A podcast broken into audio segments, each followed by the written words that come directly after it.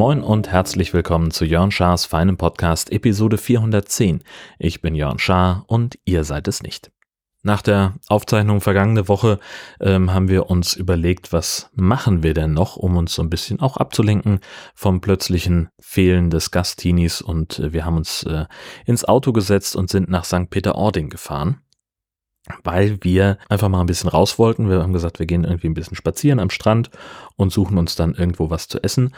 Und wenn man jetzt heute rausguckt, bei mittags um elf schon gefühlt 1100 Grad, dann kann man sich das überhaupt gar nicht mehr vorstellen, was wir letzte Woche hier für einen für Sturm hatten regelrecht. Also es war so Windstärke 7, 8 oder irgendwas. Hochwasser lief einen Meter höher auf als normal. Das heißt, in St. Peter ist dann ein großer Teil des Strandparkplatzes überschwemmt gewesen. Es war unfassbar windig. Und äh, wir sind einfach nur einmal kurz zum Strand und haben da so auf einem der Pfahlbauten gestanden und uns äh, das Wasser angeguckt. Ich glaube, ich habe sogar Fotos davon gemacht ähm, würde ich dann in die Show Notes tun. Und dann haben wir gesagt, dann äh, reicht's jetzt auch. Genug durchgepustet. Äh, Sand überall in sämtlichen Kleidungsritzen. Und äh, natürlich halt auch irgendwelcher Schmadder, den der äh, Sturm aufgewirbelt hat. Also meine Hose sah äh, beeindruckend äh, komisch aus, aber die musste sowieso in die Wäsche. Und dann sind wir nach St. Peter-Ording reingefahren und haben gesagt, okay, wo können wir denn jetzt und A waren sämtliche Parkplätze schon voll und B hatten wir keinen richtigen Plan, was wir dann auch da machen wollen. Ist ja so ein bisschen schwierig, also bei dem Wetter da äh, ein Restaurant zu finden, wo man mit Hund rein darf, weil draußen sitzen ist halt auch irgendwie nicht so richtig dran gewesen. Und dann haben wir gesagt, ja komm, fahren wir Richtung nach Hause und sind dann in Tönning abgebogen und waren in der alten Werft. Äh, darüber hatte ich hier schon mal erzählt vor einiger Zeit. Das war so ein Kreativ-Retreat, auf das ich mich ähm, mit dem Wohnwagen zurückgezogen habe. Mal gucken, ob ich die Folge noch finde. Ja, und das war ganz nett. Wir saßen da also ähm, zwar draußen, aber relativ windgeschützt äh, mit Blick auf den Hafen. Es gab äh, für mich Fish and Chips, ähm, Süßkartoffelpommes für die Herzdame und danach auch noch Kuchen. Das war wirklich gut. Also ich weiß gar nicht, ob ich davon erzählt habe, dass ich der, vor der Aufzeichnung der letzten Episode der 409 in äh, Eckernförde war, äh, weil da die Bundeswehr ein Anwerbecamp aufgebaut hat. Machen die halt, die gehen auf Veranstaltungen, die gehen in Fußgängerzonen oder mieten sich in einem Einkaufszentrum einen leeren Laden, um da einfach die Bundeswehr als Arbeitgeber zu präsentieren. Und das machen sie jetzt also auch am Hauptstrand von Eckernförde. Alles ein bisschen absurd, äh, wenn man sich das mal so vorstellt. Äh, die sind da neun Wochen und jede Woche kommt ein anderer Truppenteil und präsentiert sich da.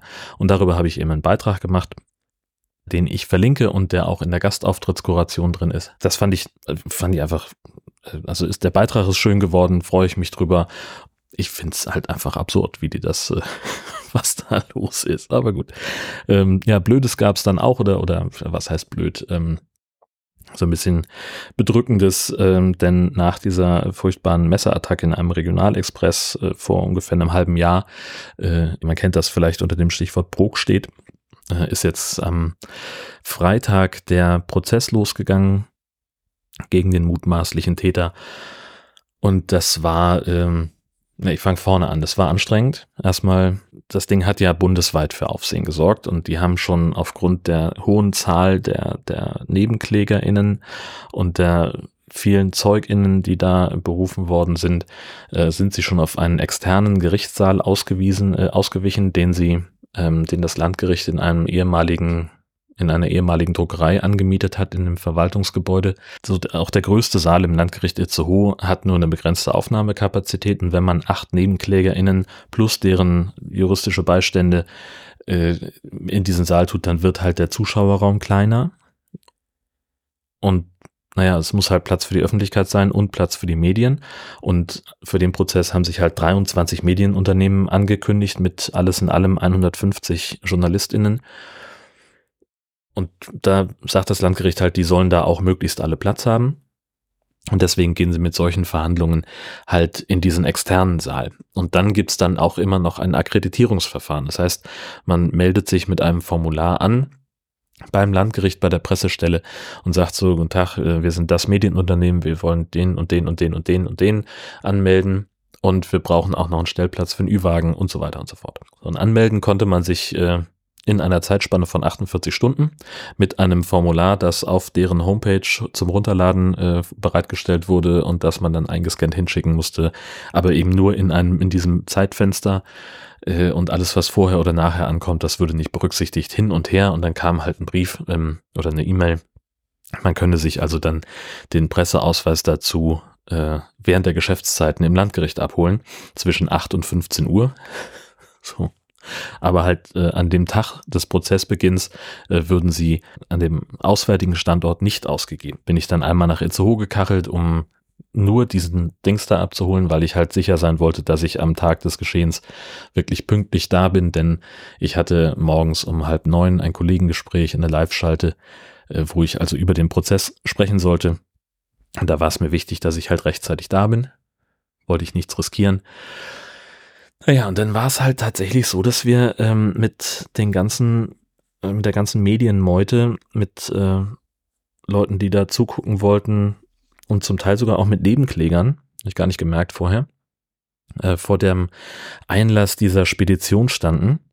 Da muss man da durch so ein Drehkreuz durch und haben sie wirklich bei jeder einzelnen Person gesagt, so, ich brauche da mal bitte ihren, äh, ihren Akkreditierungsnachweis und den Personalausweis und dann gehen Sie bitte zu meinem Kollegen und geben Sie da alle privaten Sachen ab, also sprich Schlüssel, Portemonnaie, privates Handy, alles, was Sie nicht zum Arbeiten brauchen. Das kam dann in so einem Briefumschlag, kriegte man eine Garderobenmarke. Und es war halt super nervig. Äh, ja, ich weiß, First World Problems, hin und her, äh, alter weißer Mann, Mimimi. Mi, mi. Sie haben es halt für jeden einzeln gesagt. Es war also nicht so, dass mal irgendjemand sich hingestellt hätte und mit lauter Stimme gesagt hat, so, pass mal auf, Leute, wir machen das jetzt so und so und so. Bitte seid darauf vorbereitet. Ja, also war dann halt ein Kollege vor mir, der hatte seinen Presseausweis rausgeholt. Das geht prinzipiell auch. Da stehen fast die gleichen Sachen drauf wie auf dem Personalausweis, nur halt nicht die Personalausweisnummer. Aber die haben sowieso nur kontrolliert, stimmt der Name auf dem Ausweis mit dem Namen auf dem Akkreditierungsnachweis überein.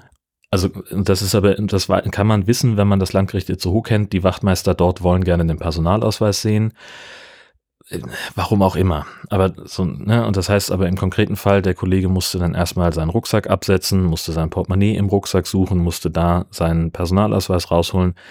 Und solange er das getan hat, kam halt kein anderer durch.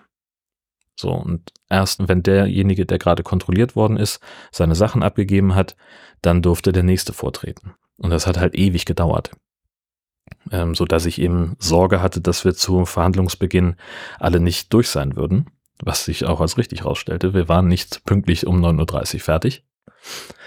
Das lag aber daran, dass es dann irgendwelche organisatorischen Probleme gab, dass dann auch irgendein Anwalt nicht rechtzeitig da war wegen Verkehrsproblemen, keine Ahnung, wo der herkam. Naja, und dann saßen wir also erst in so einem Medienraum und wurden dann äh, einzeln aufgerufen, beziehungsweise es gibt dann halt ähm, so die Regel, keine Ahnung, der NDR hat halt irgendwie zehn Leute akkreditiert, gefühlt. Ne? Das war halt äh, zwei fürs Radio, eine Kollegin für Online und zwei für drei fürs Fernsehen. Warum auch immer, weil ich glaube, es gab einfach sehr viele Anfragen auch von Tagesschau und den verschiedenen Infosendungen, die das, ähm, die der NDR selber produziert für seine Landesprogramme. Äh, und da sollte es halt für jeden, für jeden Ausspielkanal jemanden geben. So. Naja, und jetzt war aber die Regel, dass sie gesagt haben, okay, wir haben eine bestimmte Anzahl von, von äh, Presseplätzen erstmal, der erste Schritt ist, dass von jedem Medienunternehmen eine Person reinkommt und dann dürfen alle anderen und danach dürfen dann die nicht akkreditierten Leute, die also spontan hingekommen sind und sich nachgemeldet haben. Das war also dann auch noch ein längerer Prozess, bis wir dann drin saßen, war es dann wirklich irgendwie 20 vor 10. Halb 10 sollte es losgehen. Und dann, bis die da sich fertig sortiert hatten, war es dann 10. Jetzt komme ich zum eigentlichen Punkt. Der Auftakt, der Verhandlungstag war relativ schnell zu Ende, nach ungefähr 35 Minuten, weil es nur um die Verlesung der Anklageschrift ging und dann hatte eben der Angeklagte noch Zeit, sich zu äußern. Naja, und solche, äh, solche Anklageschriften sind halt immer sehr detailliert. Also es wurde dann zum ersten Mal klar, was in dem Zug da passiert ist. Und ähm, wie der eine oder die andere da ums Leben gekommen ist. Ich werde jetzt hier nicht ins Detail gehen. Ich habe einen Bericht ähm, in den Shownotes verlinkt. Äh, da sage ich dazu ein, zwei Sachen. Im Nachhinein frage ich mich, ob das so schlau war, ob ich da nicht sowas wie eine Triggerwarnung hätte machen sollen oder keine Ahnung. Andererseits machen das andere Medienschaffenden auch nicht. Ja, das ist immer so ein bisschen, äh, wie gesagt, schwierig, finde ich, ähm, da drin zu sitzen, sich das anzuhören. Ähm, ich stelle mir dann auch äh, immer vor, wie das für die Hinterbliebenen oder für die Opfer sein muss, die als Nebenkläger dort auftreten. Von denen war nur einer da, die anderen wollten nicht sich dem aussetzen. Äh, die haben sich also von ihren Anwälten vertreten lassen. Das ist auch, die haben das Recht da zu sein, die müssen aber nicht kommen, weil die streng genommen nicht gebraucht werden. Ja, also dazu gibt's ein bisschen was auch in der, in der Gastauftrittskoration, genauso wie von einem Gastauftritt, den ich hatte in einem ähm, Podcast zu einem Lab-Event, ähm, das jetzt irgendwie in Bayern stattfindet. Und da gab's also die Idee von der Orga zu sagen, wir haben so ein bisschen In-Time-Material, dass die Teilnehmenden sich schon vor ähm, dem eigentlichen Event anhören können und das soll dann als Podcast produziert werden. Dabei habe ich auch mitgemacht und habe da äh, gleich äh, zwei Rollen sozusagen gehabt. Einmal irgendwie die helle Seite, einmal die blöden. Ich weiß es nicht. Ich habe es nicht so ganz genau verstanden. Und ich habe deswegen auch nur eine Folge äh, verlinkt, äh, damit ich da nicht irgendwie die, ich weiß gar nicht, 10 oder 15 Sachen, die ich da letztlich gesprochen habe, ähm, mit rein schmeiße, falls euch das einfach nicht interessiert. Bei der Gelegenheit fällt mir ein, äh, ich habe ja jetzt in der Gastauftrittskoration seit einem Jahr relativ viel dienstlichen Kram.